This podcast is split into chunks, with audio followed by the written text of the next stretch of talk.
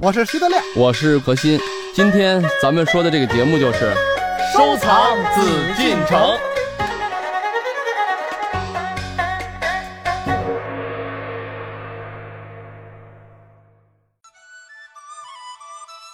我们今天还是邀请到何时人也组合，和大家呢一起走进到故宫，了解这里的珍藏。今天啊，让我们一起了解清宫中所藏的兽谱。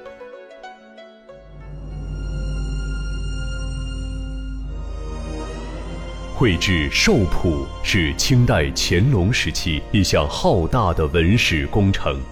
它肇始于乾隆十五年（一七五零年），于乾隆二十六年（一七六一年）完成，即会有瑞兽、异兽、神兽以及各种普通类动物一百八十幅，并对每一种动物的名称、习性与生活环境等都做了详细说明。是一部图文并茂的动物图志，其数量之多前所未有，可谓集前人之大成，为我们探求动物的生活习性，了解它们的历史演变、地理环境、神话传说，以及清廷与动物产国之间的交往等，提供了丰富的资料，具有重要的史料与科学价值。此外，兽谱由当时著名宫廷画家绘制完成，继承了传统写实风格，并融入西洋绘画光影技巧，描绘精湛，栩栩如生。既是清代宫廷绘画的精品，也是工笔画的杰作，具有较高的艺术价值。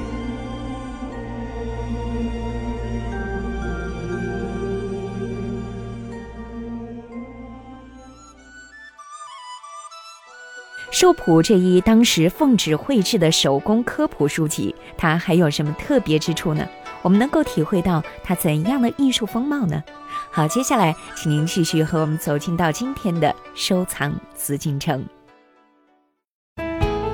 这里是艺海藏家。画儿是纯手工，再一个旁边那个文字啊也是纯手工写的，嗯对，呃，而且都是朝中重臣，对，我们非常熟悉的阿贵嗯大将军阿贵是吧？嗯这个征大小金川，还有这个谁刘统勋，嗯，刘统勋都知道，就是刘墉他爸嗯爸，对这都是这种的重臣，不但画家是宫廷画家，旁边的文字也都是重臣亲笔公书，让皇上来呃有所借鉴。所以嗯这个不可能老百姓人手一本儿。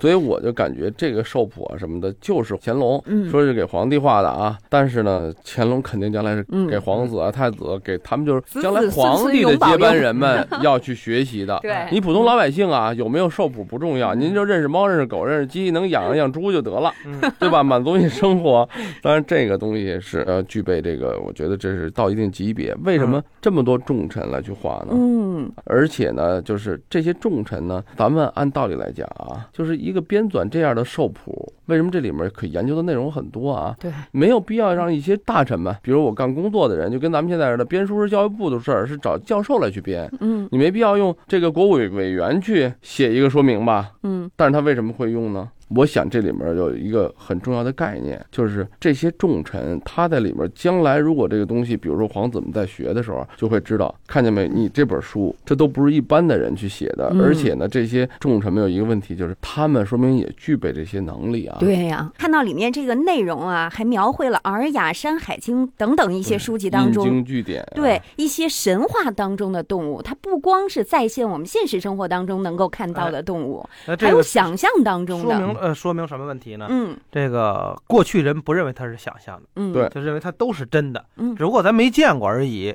而且他们画的这些个，比如《山海经》里的动物啊，也嗯绝不是自个儿瞎编出来的。嗯因为给《山海经》画图谱是很早就有，它一定是照着那个文字，再加上照着以前的图谱，再给它充实画的加细工一对点。对对对嗯嗯它绝不是说原来那画成那样，我就特地给它画一不一样的，反正是编的呗，就跟你画龙似的，你可以画一个角，我可以画两只犄角，你可以画五个爪，我就画四个爪，你可可以画这个大脖子，我画小脖子。对，那有这定式的，对明朝龙跟清朝龙其实就很不一样嘛，是吧对？嗯，那但是这个图谱可不是。当然，以后我要是传给我儿子，那就是我这本儿把灵魂卖给猫那你孩子这啊是多姿多彩的猫，当以然后咱家养过这样的猫，你都得记 住啊。当然语重心长，无无一瘦猫哎，营养都是超级好 的，开怀大嗯哎，笑不的过猫我都这是。个我这个猫小说啊，嗯还真有点受苦的感觉。为什么呢？就是它不是按照门纲目科属种这么分类的。嗯，你看猫的分类啊，很有意思。我们现在一说呢，就是什么纯种猫嗯啊，，这个交配猫，完了这个什么英短啊、美短啊什么的，什么布偶猫啊，等等等等。嗯但是中国过去分猫不是这么分，中国过去只是按皮色分猫，嗯，所以其实中国过去的猫种啊，我们叫 林青狮子猫或者叫中华田 园猫，就是现在常见的这些这对个对，小狸猫这些个啊，大猫呃啊花猫啊，哎这这些中国人为什么叫叫叫花猫啊，对吧？那黑猫嗯啊，黑猫警长就是对嗯还是我说的，就按表现，最好好猫叫什么鞭打绣球？什么叫鞭打绣球啊？脑袋上一个黑盖儿，尾巴是黑尾巴尖儿，嗯其实也是小土猫，嗯对对吧？哎，或者要不然就叫什么那个乌云盖雪，嗯，狸猫换蛋，就是黑猫，然后四个爪儿是白蹄儿，对嗯其实还是小土猫。 哎，它没有一种是说多么名贵。过去北京人讲究波斯猫，嗯，一个黄眼睛，一蓝眼睛。其实现在我们一看，这起还是小土猫。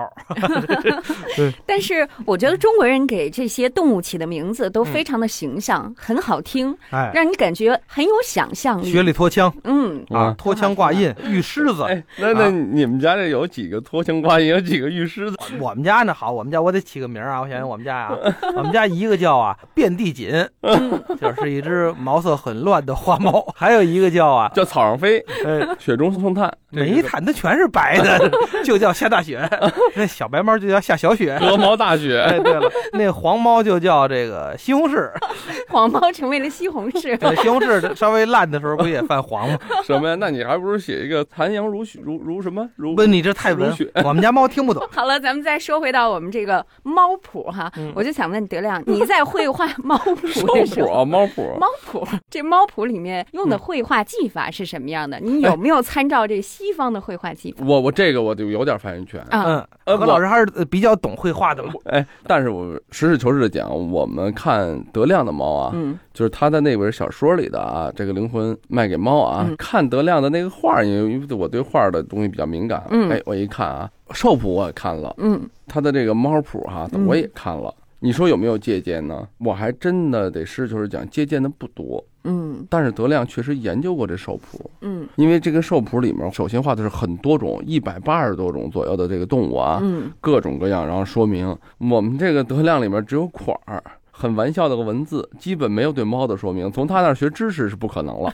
猫的知识，而且学的也不正宗。嗯，了解的是它的我故 我事虽。然没有说明我有小说啊，每嗯但只猫都有一个篇很长的小说故事啊，但是呢，我觉得它的一个特点呢，就是生动，嗯像德亮一样，这个每个猫都有个性。嗯基本上我觉得啊，就是都在乐的状态啊，嗯就是这个是让我觉得特别有意思的事儿。小说我相信呢，就应该啊不会比它这个图还差，嗯，否则的话呢，它就没必要放一些文字了哈，不为充地儿，对 吧？版面儿哈，我还真的嗯这点我觉得还是就是很有启发的，因为嗯咱们说了，确实现在我上美院的时候啊，为了这个生计啊，这是实话，那是以前也画过插画，都干过嘛，咱们都知道画插图嘛，五十块钱一张，对不？我们价儿高二百。啊画的比我晚。呃，特别有意思 啊。但是像你说德亮这种自己小说能写东西，同时呢，哎，关键还配上自己的作品，嗯这个东西呢特别有意思。嗯，当然，他唯一我觉得遗憾，实际上你看这个，咱说今天讲这兽谱，它是说明性的文字，嗯那个是记叙文，小说嘛，这个就是说明文，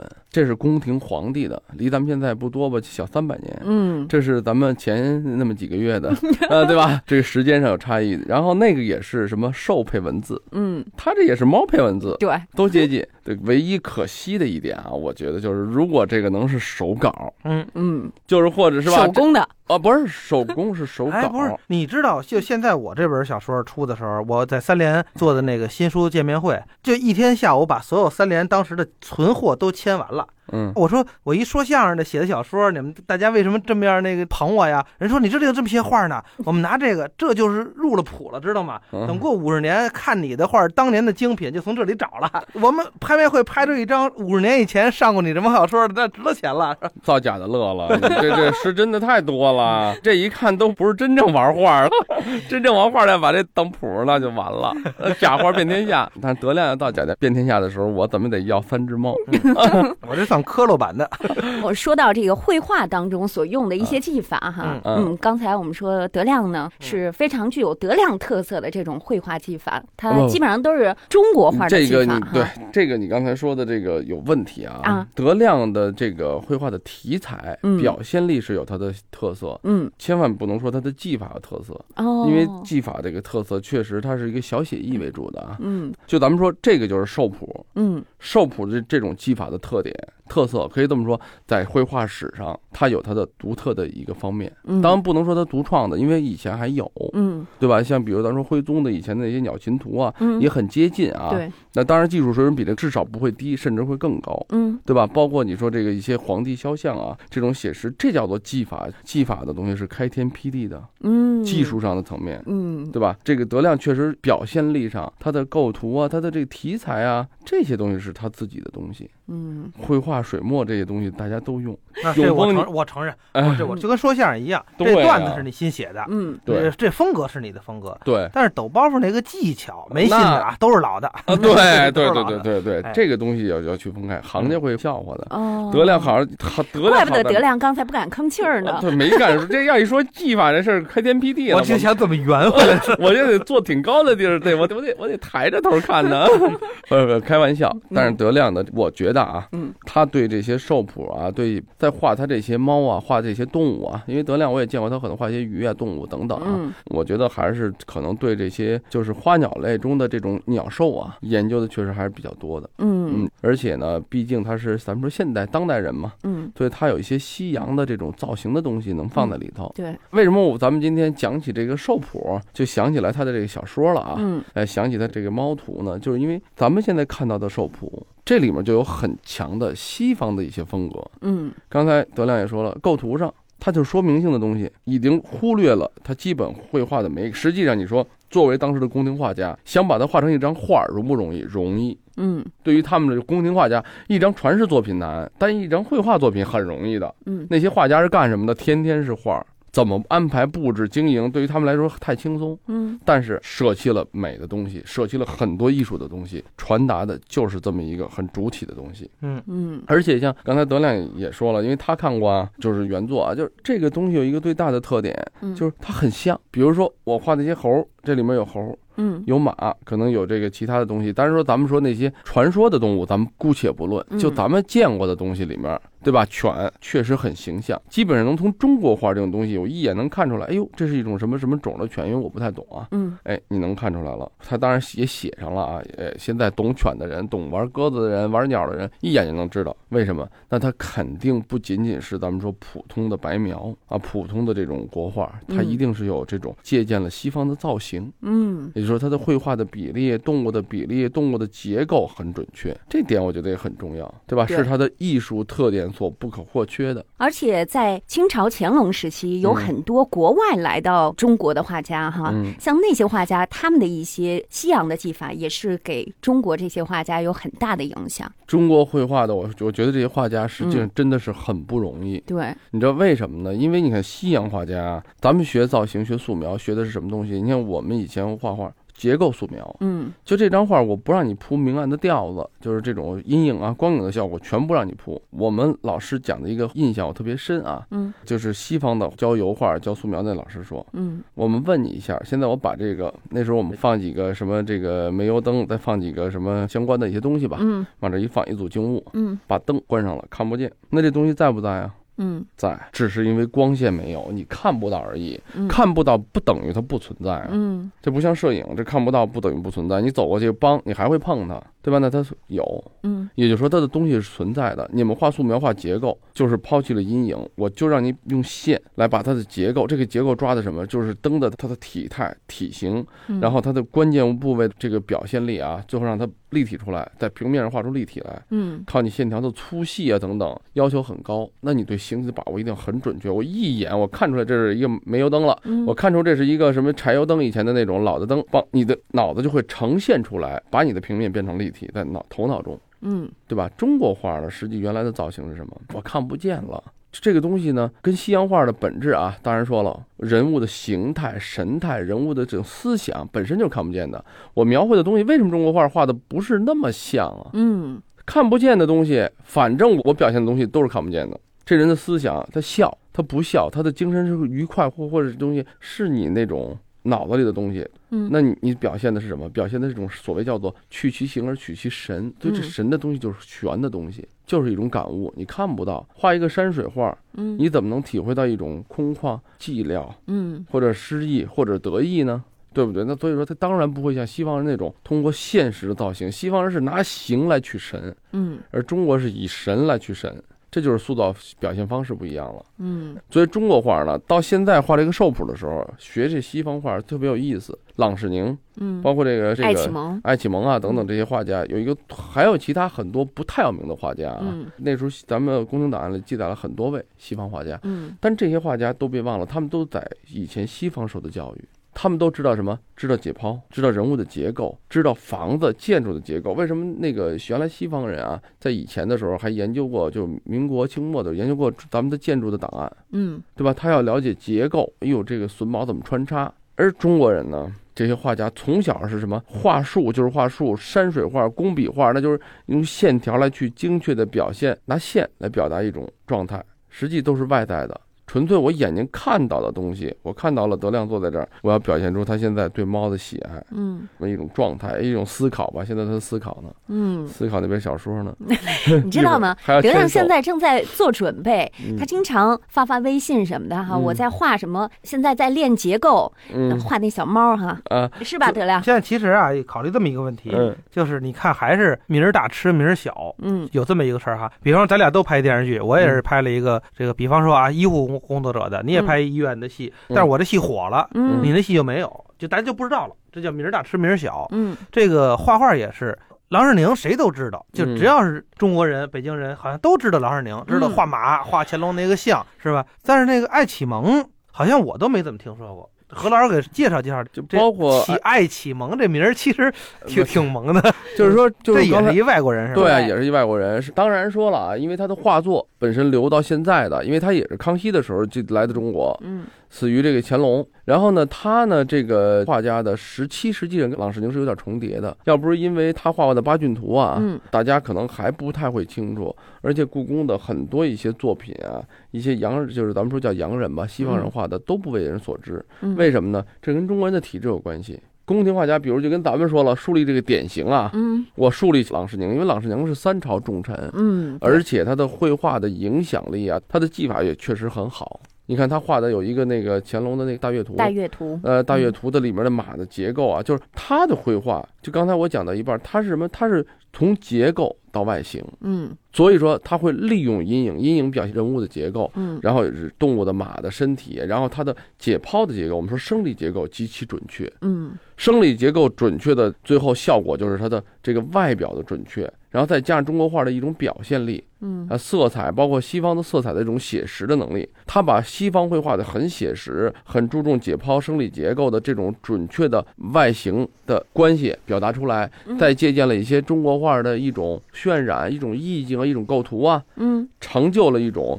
带有中国特色的西方艺术。嗯呃，当然他是名家。然后，其他实际上那些来到中国的一些西方艺术家都是有这种特点。嗯首先，他们都是一个西方绘画，嗯但是呢，就是第一个人吃螃蟹的人是绝对是英雄，嗯那胆子是天下第一。但是你后面吃螃蟹的叫做尝鲜，嗯你都这么画。而为什么还咱们找了这么多西方画家，就是弥补咱们中国画家的一种纯粹的靠这种外观的东西、视觉的东西是有误差的。嗯最后在表达纸上是有问题的。但是呢，中国的画家是非常不容易，因为我说兽谱这个东西的艺术的表现力，实际就在于此。嗯它本身是中国画家画的，但是呢，它确实把西方的绘画的一些技巧、生理解剖的那种物理结构的准确性又表达出来了。因为中国画家，咱们知道他不会去说我为了画这个动物、画这个人去解剖这个东西，啊去学习这里面的肌肉结构。我就这么说，你看我们学过医用人体解剖，跟医生我区分过啊。我们也看那些解剖书，嗯每块肌肉啊，不管是肱二头肌、啊、红二头肌啊等等啊，这些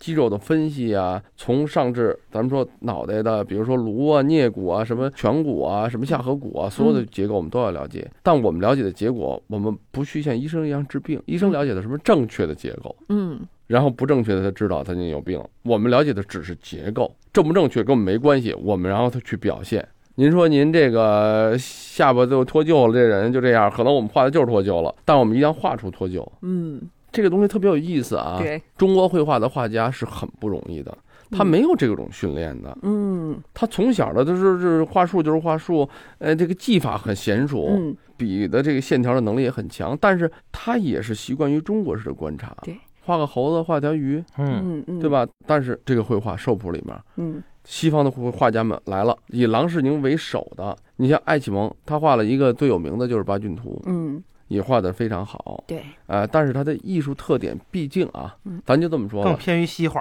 第一偏说，第二没有超越郎世宁。当然说了，你刚才德亮说的有道理，说这个人名气是大，那名气大，就像你说的，实际上齐白石齐先生他也有他的徒弟，当然最有名的可能现在就是那谁了，就是这个李苦禅、王雪涛，这是最呃有苦名楚的。禅、王雪涛，这都有。嗯就咱就这么说吧，这些大家们也没有一个人说我超越了师傅了。嗯但实际上，你说他的艺术的某些特色来讲，咱们只能说不会比白石先生差的。嗯对吧？这是客观来讲，一定是这样的。后人不一定不如前人，只是还有一个中国的尊师重道的啊这么一种东西。嗯，那对于这个皇家来说，更是这样了。我的模范，既然我这郎世宁是一个头来讲，你后面的超越的可能性太难。对，虽然说郎世宁呢是一个标杆哈，但是呢，嗯其实作为西洋画家来说，他在中国也是挺痛苦的哈。他对曾经给他的友人就写信，我在宫廷里啊，基本就是给皇帝画一些他的马呀，画一些他的狗啊、嗯 等等，他的心情也是并不很轻松，很愉悦。对，嗯